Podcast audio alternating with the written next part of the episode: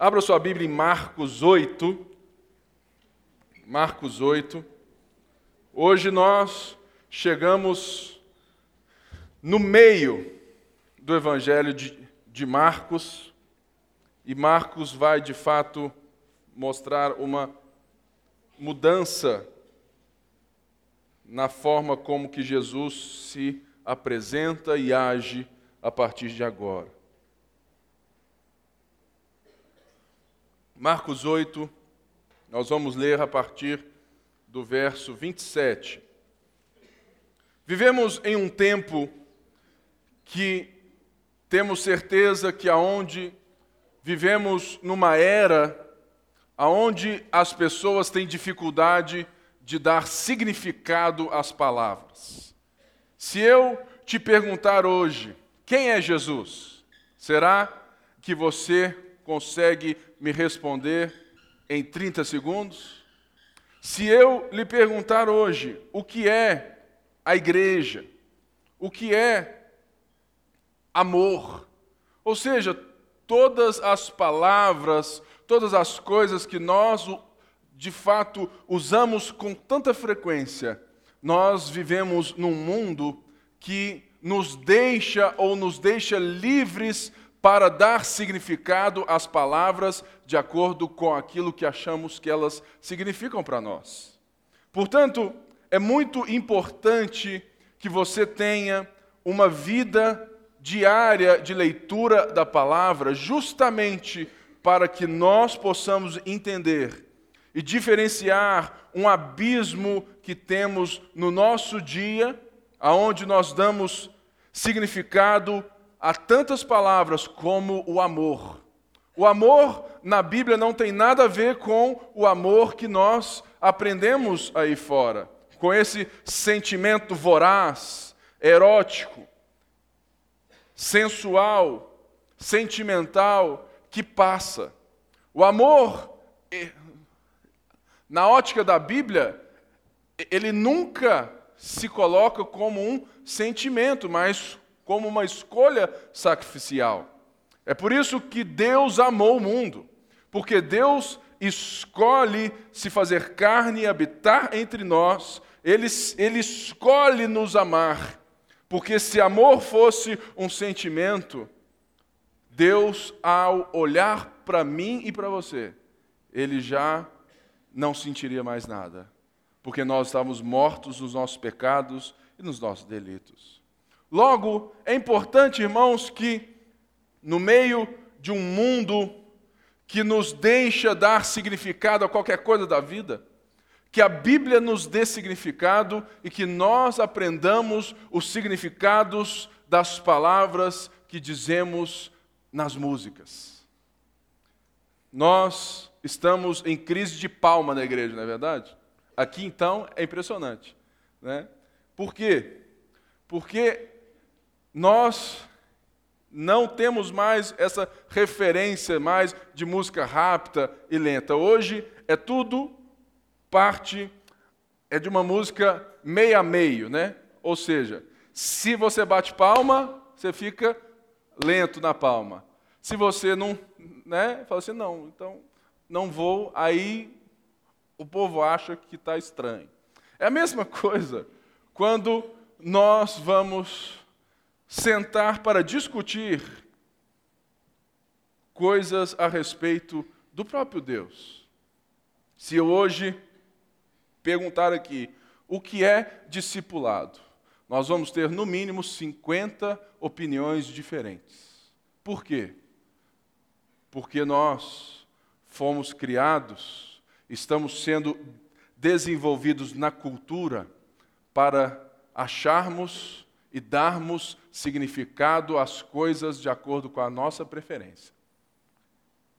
E Marcos desenvolve a vida de Jesus Cristo, mostrando a um mundo totalmente que valorizava força e poder. Um mundo dinâmico, um mundo romano, um mundo organizado e um mundo aonde se você tem poder, você tem tudo.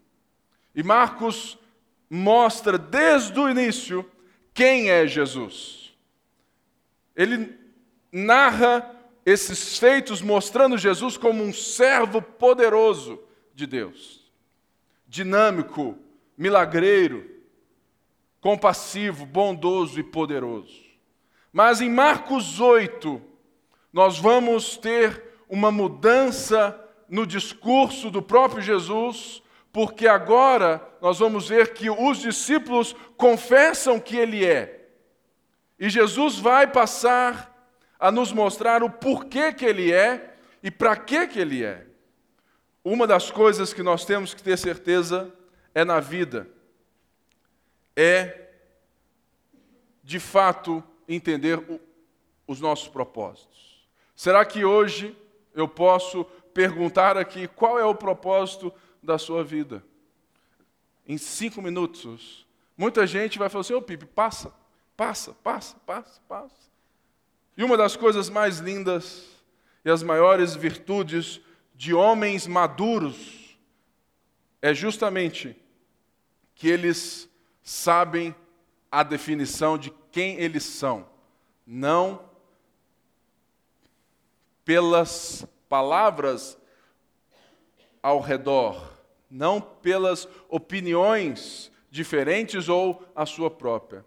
O cristianismo maduro um cristão maduro é justamente aquele que vai se levantar como Pedro e vai permanecer naquilo que nós vamos ver que Pedro tinha uma ideia errada de quem era Jesus. Portanto, nós vamos ver aqui como que um homem pode sair de uma declaração maravilhosa e ser usado por Satanás no mesmo minuto subsequente. Isso é falta de uma coisa simples na vida que nós temos que acertar hoje. O significado real de quem é Jesus. Marcos 8, 27, Jesus estava com seus discípulos e disse assim: Jesus e seus, Jesus e seus discípulos dirigiram-se para os povoados nas proximidades de Cesareia de Filipe. No caminho, ele lhes perguntou: Quem o povo diz que eu sou? Eles responderam: Alguns dizem que és João Batista, outros Elias, e ainda outros um dos profetas. E vocês? perguntou ele. Quem vocês dizem que eu sou? Pedro respondeu: Tu és o Cristo. Jesus os advertiu que não falassem a ninguém ao seu respeito. John Stott diz que o princípio do discipulado é claro. Quanto mais pobre for o nosso conceito de Cristo, mais pobre será o nosso discipulado. Quanto mais rica for a nossa visão de Cristo, mais rico será o nosso discipulado. Então eu começo perguntando: quem é Jesus? Quem é Jesus para você?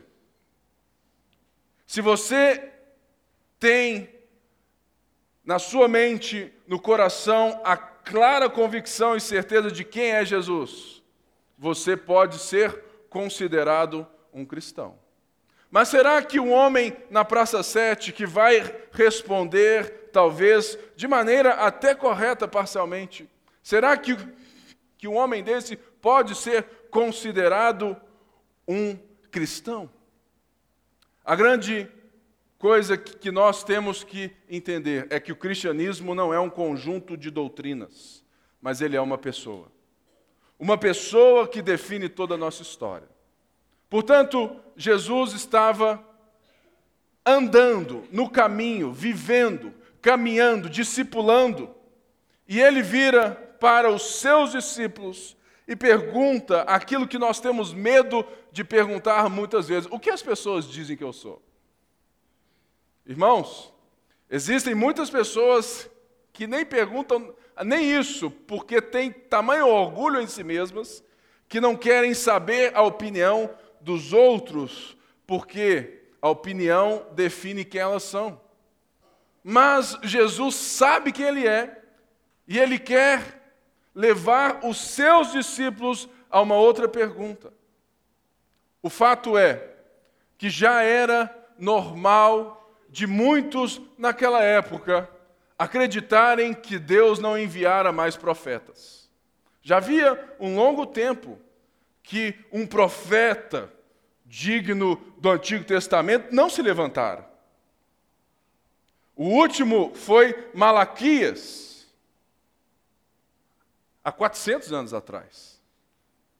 Mas nós tínhamos um último logo que vinha anunciar a Cristo, que era João Batista. Mas a resposta dos discípulos, ela já é radical. Por quê? Porque dizer que, que Jesus pode ser a possibilidade da ressurreição de um profeta já é muito radical. Já é crer em algo que não estava à vista das pessoas.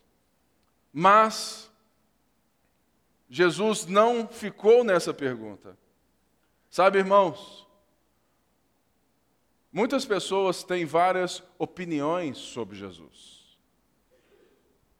Muitas pessoas dizem, e muitas vezes nós mesmos temos opiniões diferentes sobre Jesus. Mas a pergunta que deve pautar a sua vida e a minha história, a pergunta que define se você é um cristão ou não, não é se você crê que Jesus é 100% homem, 100% Deus, se você entende toda a cristologia, toda a doutrina, se você entende todas as coisas, não, é uma pergunta simples. E vocês? E você? O que diz que eu sou? Nesse momento, nós necessitamos de entender que a resposta de Pedro, ela resume e fecha aquilo que Jesus havia feito nos últimos períodos. Que ele estava se mostrando, ele estava se revelando, ele estava dizendo aos seus discípulos quem ele era. E quando Pedro fala, Tu és o Cristo, Pedro diferencia Jesus dos profetas. E Pedro rejeita a resposta dos outros. Irmãos, aqui fora, na sua casa, no seu emprego, no seu trabalho, muita gente fala sobre Jesus. Mas nós temos que ter a certeza de quem Ele é. E a resposta que Pedro dá, tu és o Cristo. Cristo quer dizer o ungido. Naquele tempo, havia essa ânsia, essa vontade, essa esperança de que o Messias viria. E de fato ele estava ali. E os discípulos reconhecem ele: Tu és o Messias, tu és o Cristo. Ou seja, até então, estava tudo lindo, maravilhoso. Pedro acertou em cheio. Mas o que nós vamos ver nos versículos abaixo é que nós podemos, mesmo assim, dizer que Jesus é o Cristo e ainda assim não compreendê-lo. Por quê? Porque Pedro tinha a mesma visão do Messias para Israel que os outros, que era justamente que Deus iria enviar o seu Messias para livrar o povo das mãos de um império alheio, nesse caso do Império Romano. A expectativa deles era justamente um Messias militar poderoso, um Messias que serviria de vitória em vitória. Esse Messias mesmo que nós vemos muitas vezes nas pregações da prosperidade, que não considera qualquer possibilidade de fracasso na sua vida, que não considera qualquer meio de discipulado de Deus pelas crises ou pelas derrotas da vida. É esse mesmo Messias que eles estavam esperando, um Messias diferente de quem o próprio Deus era. Alguns, ou eles não, não tinham capacidade de enxergar que o servo sofredor de Isaías 53 tinha como ser o próprio Messias vitorioso de Israel. Muitas das vezes, o nosso pensamento sobre Deus, ele não consegue entender a maior característica de, de quem Deus é. Deus é humilde.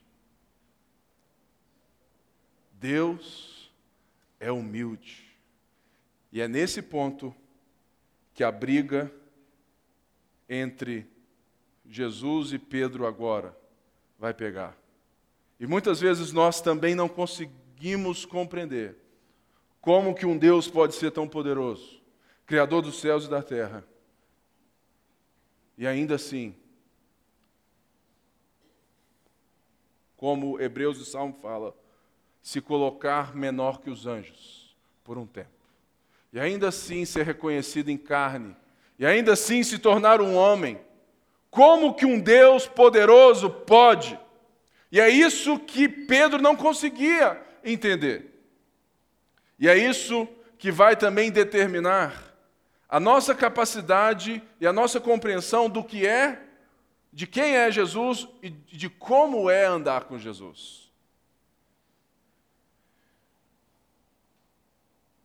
Marcos 8, 31 diz assim: Então ele começou a ensinar-lhes que era necessário que o filho do homem sofresse muitas coisas e fosse rejeitado pelos, pelos líderes religiosos, pelos chefes dos sacerdotes e pelos mestres da lei. Fosse morto e três dias depois ressuscitasse. Ele falou claramente a esse respeito. Então Pedro, chamando-o à parte, começou a repreendê-lo.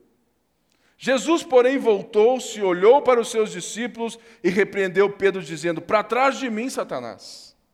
Você não pensa nas coisas de Deus, mas nas dos homens. Então ele chamou a multidão e os discípulos e disse: Se alguém quiser acompanhar-me, negue-se a si mesmo. Tome a sua cruz e siga-me. Pois quem quiser salvar a sua vida, a perderá. Mas quem perder a sua vida por minha causa e pelo evangelho, a salvará. Pois, que adianta o homem ganhar o mundo inteiro e perder a sua alma? Ou, o que o homem poderia dar em troca de sua alma? Se alguém se envergonhar de mim e das minhas palavras nessa geração adúltera e pecadora, o filho do homem se envergonhará dele quando vier na glória de seu Pai com os anjos. É interessante que Pedro acerta o gol. E quando Jesus começa a dizer: Ok, vocês me reconhecem, vocês têm em mim como o Salvador, como ungido de Israel, pois é, então agora aprendam o propósito do ungido de Israel, o caminho do ungido de Israel, o caminho do Messias, o caminho do Salvador. E o texto diz que ele falou abertamente. Até agora, irmãos, Jesus estava usando de muita parábola de muita história. Mas aqui não. Jesus está falando nu e cru. Está deixando claro: olha, vocês então sabem quem eu sou, logo o que eu sou e quem eu sou está determinado para seguir esse caminho. E o texto nos diz algo que nós achamos que nós também não somos capazes de fazer com Deus. Pedro chama Jesus à parte. Imagina, Jesus já era muito famoso, já tinha feito muitos milagres, tanta coisa maravilhosa. O folgado do Pedro, né? Falou assim: psh, psh, vem aqui, só nós dois. E ele repreende a Jesus achando que Jesus estava falando algo que ele não era e de um propósito que ele não tinha. Irmãos, o meu maior medo na vida com Deus é justamente ter as atitudes de Pedro. Quantas vezes eu não escuto no dízimo pessoas, pastores, incitando a igreja a dar, falando que, que faz prova de Deus e tudo mais. Quantas vezes eu não atendo pessoas ou eu mesmo me caio nas, nas armadilhas da alma, da tristeza, das crises, aonde eu quero dizer para Deus o que fazer. Irmãos, o que nós vamos ver aqui, o caminho de Jesus e o caminho de Jesus para nós, é totalmente diferente do caminho fácil, do caminho de glória sem sacrifício. O que Pedro não entendia é que Deus transforma sofrimento em glória. O que Pedro não entendia é que, que o Cristo não estava ali para fazer deles uma nação de vitória em vitória. O que Pedro não entendia era que Deus é humilde. Humilde a ponto de se negar. Se negar de qual forma? Paulo diz, e isso diz muito sobre esse próprio texto: tende em vocês a mesma atitude de Cristo Jesus. Porque ele, sendo Deus, não julgou o fato de o ser algo que ele deveria se apegar. Antes. Sabe, irmãos, o discurso de Jesus estava fora dos planos de Pedro para Jesus. A pergunta nessa noite é: quais são os seus planos para Jesus? Ah, pastor, eu quero que Jesus me dê uma casa, um carro e o restinho da poupança. Não precisa de muito, não, pastor. Só uma esposa. Não precisa muito, não. Só aquele emprego de 25 mil por mês. Precisa muito, não. E quando você não chega nos seus planos para Jesus, Jesus é o culpado. E você faz igual Pedro, fala assim, ó, venha, vamos ter uma conversinha aqui, Jesus. E é engraçado, Tim Keller diz que se seus planos forem um fim em si mesmos, então Jesus não passa de um meio e você está usando a Jesus. Mas se Jesus for, for o rei, se ele for o Messias, você não conseguirá fazer dele um meio para alcançar seus fins. Ou seja, o cara responde a coisa certa aqui e ao mesmo tempo quer controlar o próprio Messias. Eu conheço muito marido que a esposa controla o cara de, de, de tal maneira eu conheço tanta esposa que deixa-se controlar de uma forma, sabe, que, que de fato não é saudável. Irmãos, todos os nossos relacionamentos devem ser controlados por uma pessoa: o Messias.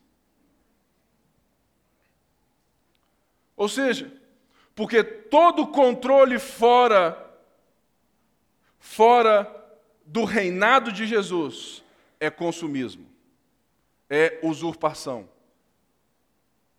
é do diabo. O homem que ama a Jesus, mas se afasta dos seus métodos, é uma pedra de tropeço para o Senhor. Ou seja, Jesus começa a nos mostrar e a mostrar a seus discípulos que o caminho da salvação, que o caminho da glória, ele requer muito mais do que só entrar em Jerusalém com um cetro de ferro e desbaratar Roma. O discipulado começa com a nossa visão de quem é Jesus. Muita gente hoje acha que ser discipulado é ter um pastor que te liga todo dia, que ouve as suas mazelas, que passa a mão na sua cabeça. Irmãos, mesmo que você nunca tenha um contato com nenhum pastor dessa igreja, mesmo que nós estamos buscando isso, estar em contato com as pessoas, ninguém pode dizer que não é discipulado, porque Jesus é o mestre de todos nós. E logo ele nos chama para o seu discipulado. Mas o seu discipulado é diferente dos discipulados por aí.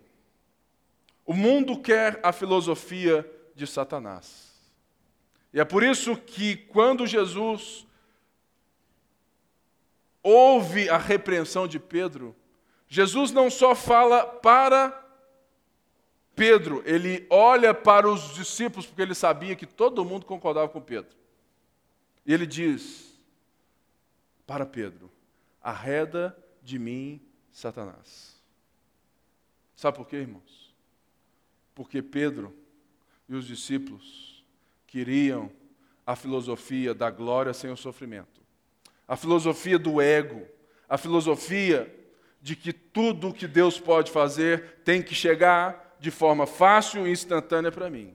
E essa é a filosofia que nós temos desenvolvido muitas vezes, mesmo quando dizemos que Jesus é o Messias. E Jesus vai então falar de uma tal negação. Ele vai compartilhar a tal cruz. E ele fala assim: se alguém quiser me seguir, a partir de agora que vocês sabem quem eu sou, porque eu revelei, negue-se a si mesmo.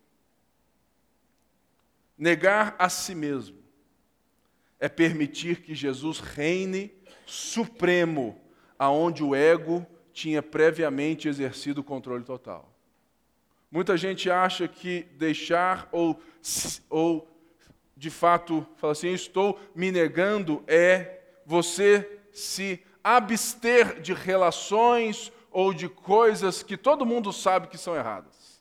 Não, irmãos, isso não é somente isso.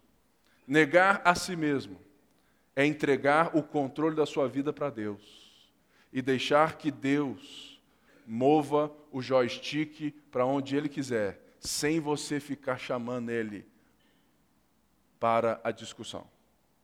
Negar a si mesmo é justamente quando nós vamos entender que o nosso ego estava no centro da nossa história, que o nosso ego estava ditando quem nós éramos e que o nosso ego muitas vezes está ditando até quem Deus é para nós. Ou seja, a marca de um discípulo de Jesus não é ganhar, mas perder, porque ele dá a sua própria vida. Você quer seguir Jesus? Perca para Jesus. Perca a razão para Jesus. Perca o coração para Jesus. Perca a sua vida para Jesus. Porque se você disse que ele é o Messias, você entende que ele é o Filho do Deus vivo. Ou seja, na teoria, todo mundo sabe disso. Mas a marca é na prática. Ou seja, a autonegação não é deixar de fazer algo somente. Eu estou necessitando de deixar de comer doce. Né? né? Eu estou necessitando me autonegar, negar a minha necessidade por um docinho toda vez que eu como. Ou seja, se fosse só isso, irmãos, seria muito fácil. Autonegação é justamente quando você deixa de confiar nos seus pensamentos, nos seus talentos, nos seus dons, no seu dinheiro, nos seus bens, para passar a confiar que o Mestre irá te conduzir a partir de agora.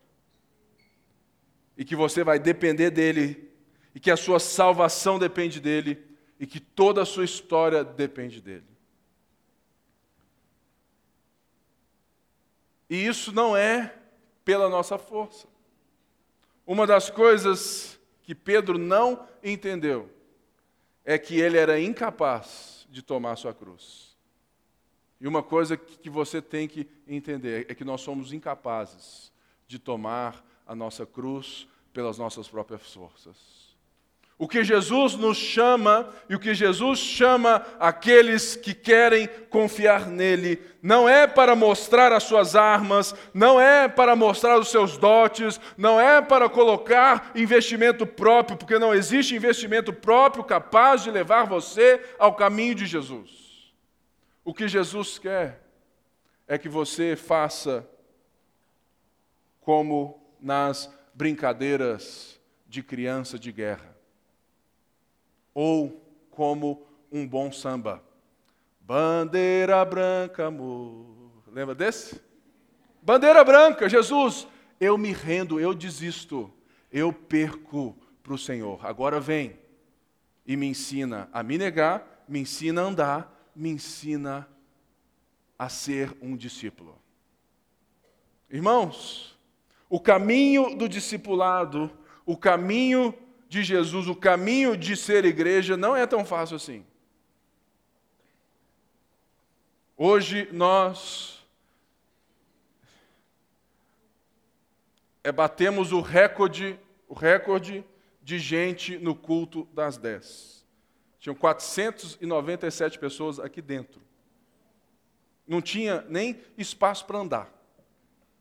Só de carro tinha 177. Isso impressiona muito bem o meu ego, mas isso não impressiona Jesus. Sabe por quê? Quantas pessoas dessas 497, ou quantas pessoas dessas cento e tantas que devem estar aqui hoje, quantas dessas estão levantando a bandeira branca para Jesus? O que importa não é os seus planos que você traz para, sabe, apresentar a Deus. O que importa é que você diga a Deus: Eu não tenho planos, porque eu só tenho uma pessoa. Eu só confio nos seus planos, Jesus. É, é poucos sabem, e agora é público, que eu estou fechando a minha empresa para ser só pastor. Ô irmão, eu estou sofrendo. Eu estou sofrendo. Sofrendo, por quê? Porque a, até então, eu me resolvia. Até então, irmãos. Ô Pipe, eu estou precisando de uma oferta. Toma sua oferta, querido, vai fazer a obra. Até então, irmãos, era mais fácil para mim. Mas eu creio que Jesus me aponta para um outro caminho. Ah, irmão, daqui a cinco meses eu não tenho mais salário. O que, que vai dar certo? Vai dar certo? Não vai? Para aqueles que não sabem, eu não recebo e nunca recebi um centavo da igreja. É tudo voluntário, igual a você. Irmãos, eu achei que seria fácil. Ah, não, não é só fechar a empresa e tudo mais, a igreja está bombando, está bem. Ô oh, irmão, Jesus está mexendo no meu controle. E o seu? Tem coisa que Jesus vai mexer na sua vida que muitas vezes Pedro vai chamar isso de derrota, mas que Jesus vai chamar isso de discipulado. O deserto na vida de um cristão não é para te derrotar. O deserto na vida de um cristão é uma escola de maturidade. Muita gente aqui está vivendo a crise do Brasil. E a crise está forte. Querido, a crise é verdadeira, Muitos irmãos têm perdido emprego, isso é verdade, e a nossa tristeza é verdadeira também. Mas o que fazer? O que fazer? Fechar os olhos e ter a certeza de que nós temos um Deus que enxerga depois da curva. Irmãos, a mensagem do Evangelho é uma mensagem que o ego não quer ouvir. É uma mensagem que não enche igreja. A mensagem do discipulado é uma mensagem que não enche igreja. Só para você ter uma ideia, eu devo lançar o meu livro sobre discipulado no final do ano.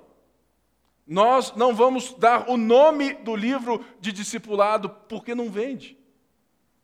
Nós vamos. Né, assim, a igreja gloriosa de Deus. Opa, esse é bom, pastor. Discipulado espiral. Eu, hein? Nome esquisito. É verdade, irmãos. Nós precisamos entender aquilo que Dietrich Bonhoeffer diz, que o caminho do discipulado passa pela negação de toda existência anterior, para viver agora uma novidade de vida, um novo modo para viver agora debaixo do senhorio de alguém. Isso para o mundo é loucura, para Deus é poder. O que Marcos está dizendo a uma vida, a um modo de viver, a um público romano que valorizava força e poder, é que a força de Deus está no fato dele ter a força e o poder de até mesmo passar a imagem de que ele está sem controle. Mas quando nós entendemos que a, que a rivalidade ou que o ponto que Jesus vem tratar não são com carros, casas, não é com, o, com outros impérios. Jesus vem tratar com o império do nosso ego. É por isso que ele fala: se alguém quiser, se alguém quiser me seguir, negue-se a si mesmo. Tome a sua cruz. A cruz era para que você chegasse até a parte vertical. Era pau horizontal pesado, a ponto que Jesus tinha apanhado tanto que ele nem deu conta. E eles foram lá e, e pegaram outro cara. Você é incapaz de carregar a cruz se você não se render a Jesus, se Jesus não regenerar o seu coração e você não for empoderado pelo Espírito Santo para viver essa vida de discipulado. O Evangelho não é algo que você vai conseguir lidar pelas suas próprias forças. É por isso que Jesus deixa bem claro: se você quiser me seguir, amigão, perde para mim, deixa eu resolver a história. Nós cremos em um Deus que opera do começo ao fim. Existe um, um termo que chama monergismo. Só Deus opera. Nós cremos nisso aqui, que só Deus opera. Porque se você fosse colocar a mão em alguma coisa, você iria estragar o negócio todo. Só Deus opera. Basta que você levante a, as suas mãos e fale assim, altas, eu me rendo, Jesus. Opera na minha vida. Opera na minha vida. Ou seja, o discipulado, irmãos, não é um convite para ter aulas com Jesus, mas para caminhar com Ele e a partir dele. Jesus não te chama para uma escola de rabinos. Fala assim: vem cá, deixa eu te, deixa eu te ensinar. Não, ele diz: segue-me. Uma das coisas que eu acho muito engraçadas é quando as pessoas querem que o pastor siga elas. Entenda. Se, se você quer andar com Jesus, você vai para onde ele está indo, e não ele vai para onde você está indo. É uma conversão. Você estava indo para cá, você se nega, você se rende, você se arrepende, para que você possa andar para onde Jesus está andando. E Jesus não vai te dar nenhuma garantia de que vai dar certo, nenhuma. Um, um, não, você pode ter certeza, porque lá na frente eu te garanto um milhão de dólares, uma casa, uma esposa. Não. Jesus não te dá garantia de nada, porque Ele quer e Ele quer ver nos seus olhos e Ele quer dizer que é de como de fato a garantia sou eu. Confia em mim. Ou seja, existem três maneiras de ganhar o mundo e perder a alma. E tem muita gente citando esses versos, citando que Jesus é o Messias, e a alma já está nas mãos de outra pessoa, senão Jesus. Quando buscamos a felicidade sem Deus. ou quando usamos Deus para a felicidade. O discipulado que Jesus nos chama nessa noite é um discipulado que, se você quiser impor condições, você perde o, o discipulado. Ah, Jesus, deixa eu primeiro enterrar meu pai. Deixa que os mortos enterrem seus mortos.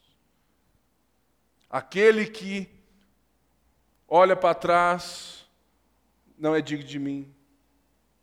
Ou seja, quando nós buscamos resolver as coisas, quando nós buscamos resolver ou alcançar os nossos projetos sem a soberania, sem o reinado de Jesus, quando Jesus é apenas um meio para que você alcance os seus projetos pessoais, você perde o discipulado e você pode ganhar o mundo inteiro, mas você vai perder e vai existir um vazio em você, porque você perdeu a existência, você perdeu a alma. Hoje em dia nós temos um Deus, o Deus que está em todas as igrejas, sejam elas quais forem, o Deus que está dentro dos centros de macumba ou dos encontros dos ateus. O, o Deus que está nos bares e nos motéis. O Deus que está nos esportes e na moda. O Deus que está no shopping center. É o Deus que te chama felicidade. Jesus, ele não te chama para vem, me segue e serás feliz. Jesus só falou: se você quiser me seguir, se negue. Ah, mas eu vou ser feliz, Jesus? Nem respondeu. Sabe por quê, irmãos?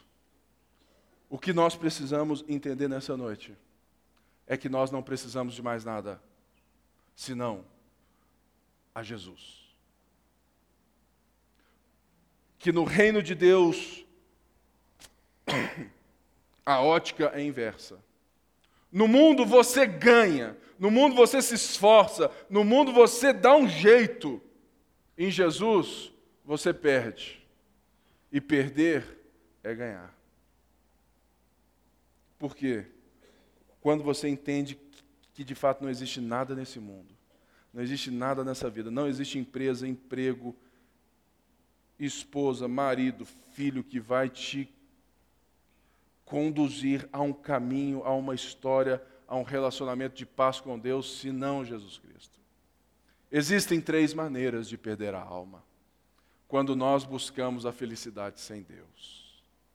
Quando nós buscamos a salvação fora de Cristo. Quando nós achamos que nós damos conta de agradar a Deus. Quando nós achamos que nós temos capacidade de nos religar a Deus. Quando nós achamos que o homem é tão bom, tão bom, tão bom, que ele é capaz de criar um mundo chamado de paraíso. Essa era e sempre foi a primícia do pensamento moderno. Vamos confiar no homem, que o homem irá fazer por meio da razão, da tecnologia, o progresso. E você lê lá na bandeira, ordem e progresso. É uma mensagem totalmente mundana, porque diz que o homem é capaz de se estabelecer, de enxergar o outro, de o um mundo ser um céu na terra por meio dele mesmo. E isso terminou em duas guerras mundiais. Para você ter ideia, o tanto que o homem é bom. O homem é tão bom, tão bom, tão bom, que ele usou a razão, a tecnologia, para ficar jogando bomba um no outro e criou duas guerras mundiais. E foi a partir daí, então, que, o, que eles chutam o balde. Falou assim: já que não tem nada que pode, de fato, me dizer quem eu sou, agora eu vou dizer quem eu sou. Ou seja, quando você tenta se dar significado, propósito, sozinho, sem ninguém, sem Cristo, você vai e pode conquistar tudo que o mundo pode te dar. Aplausos, dinheiro, a tal da felicidade, mas existe um vazio no coração do homem, que é do tamanho de Deus. Existe uma inquietação dentro do homem que só é completada, só é preenchida quando o homem se retorna ao seu Criador, quando o homem volta ao discipulado.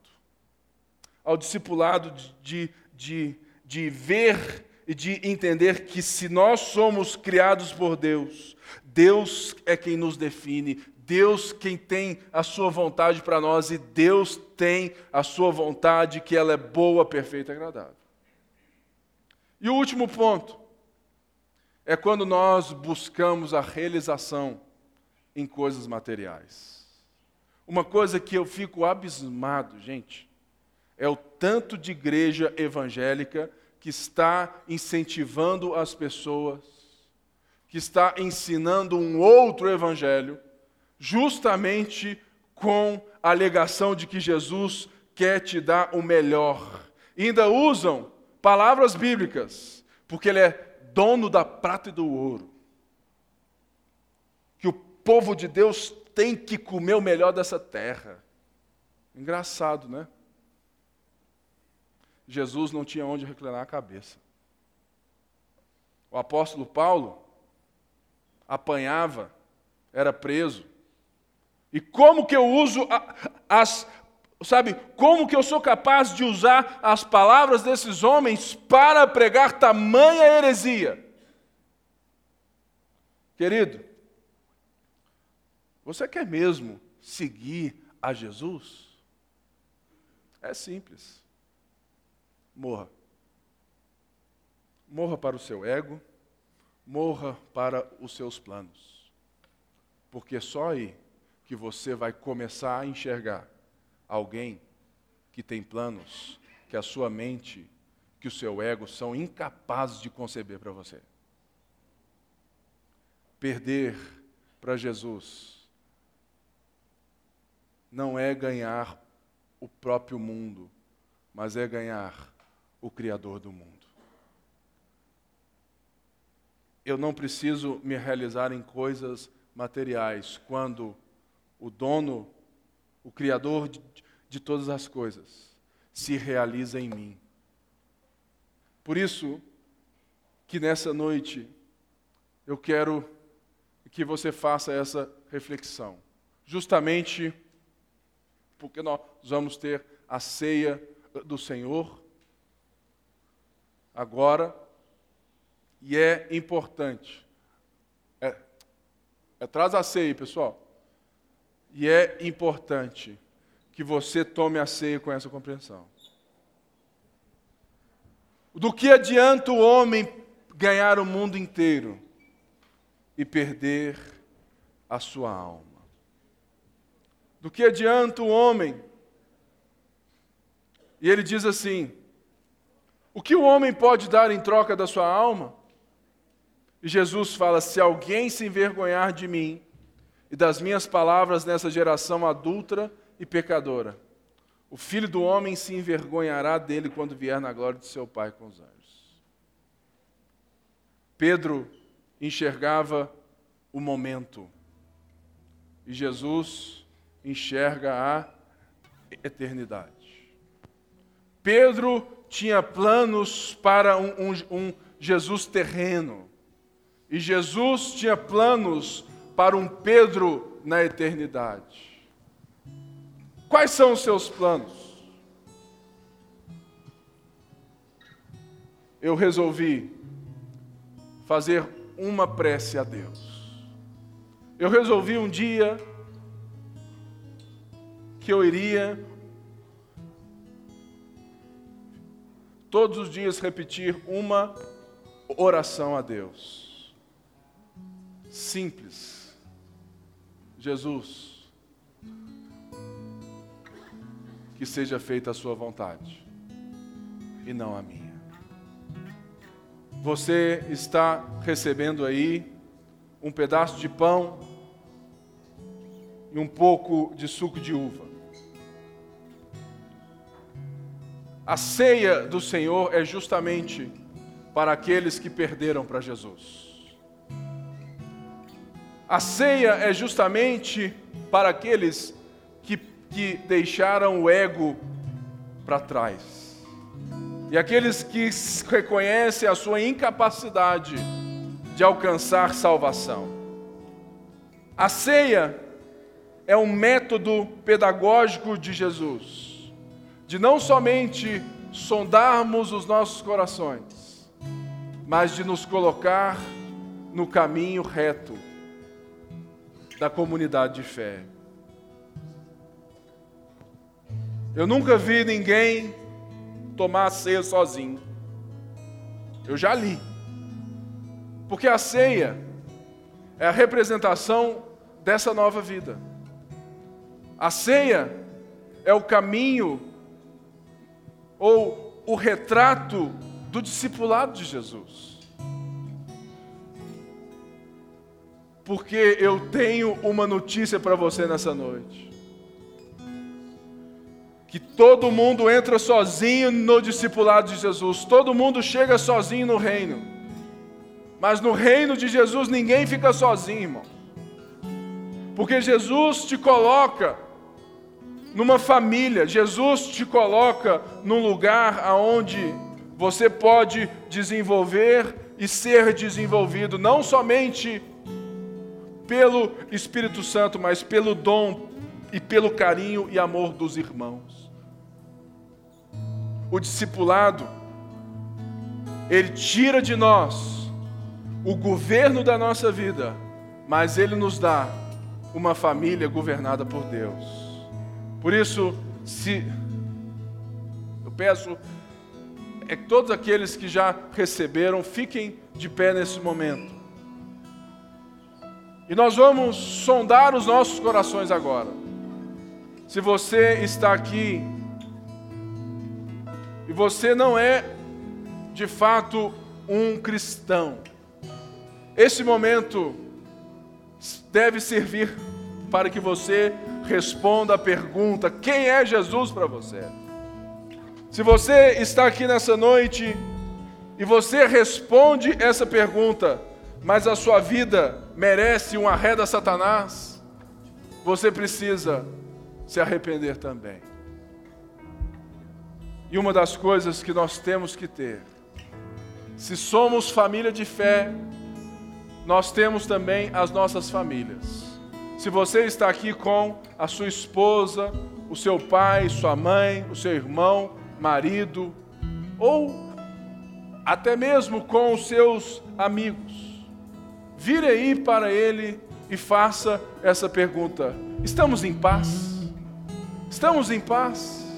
Existe algo em nós que nos descredencia? Existe algo que eu devo pedir perdão para você? Estamos em paz. Estamos em paz, Filipão? Estamos em paz, Emerson? Estamos em, em paz, meu irmão? Estamos em paz? Estamos em paz, Truta? Estamos em paz, Henrique? estamos em paz. E é nessa paz que Cristo nos dá, que nesse momento eu convido a igreja a celebrar Jesus, a ter essa lembrança. Quando você come do pão e você bebe do cálice.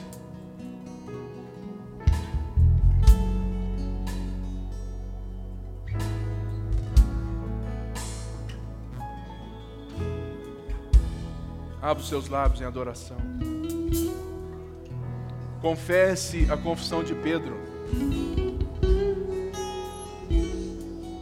Senhor, tu és o Cristo. Tu és o Cristo, o Filho do Deus vivo. Nós estamos aqui nessa noite para declararmos essa verdade e para dizer: Nós nos rendemos a Ti, Jesus.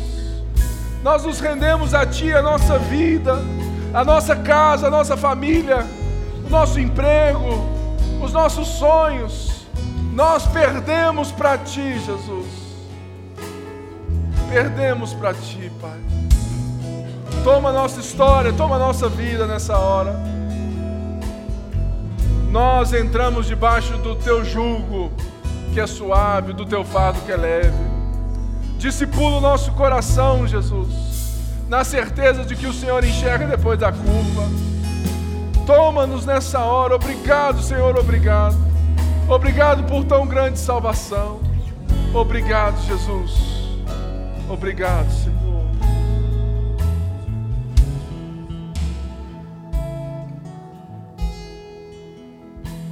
Bendizemos o teu nome, Pai.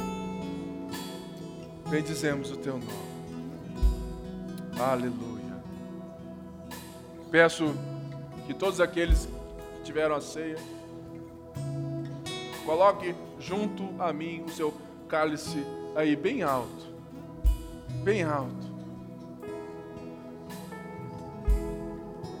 Esse cálice, ele não representa um, um ritual religioso, não.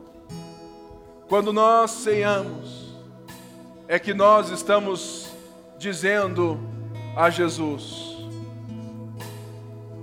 aquilo que o texto nos disse, que nos chamou a fazer. Senhor, nós desistimos de ganhar o mundo inteiro, nós desistimos de nos provar para as pessoas, nós desistimos de viver a partir do nosso ego, e nós levantamos esse cálice porque nós confiamos em Ti. E temos a certeza convicta, a esperança de que faremos esse ato até que o Senhor venha. Até que o Senhor venha, porque nós temos a certeza que estamos aqui, reunidos em família de fé, como a noiva de Cristo, porque um dia estaremos com Ele e seremos como Ele é. Nós te bendizemos, Jesus. Aplauda bem forte a Ele, porque Ele é o nosso Deus. Aleluia, aleluia, aleluia. Glória a Deus.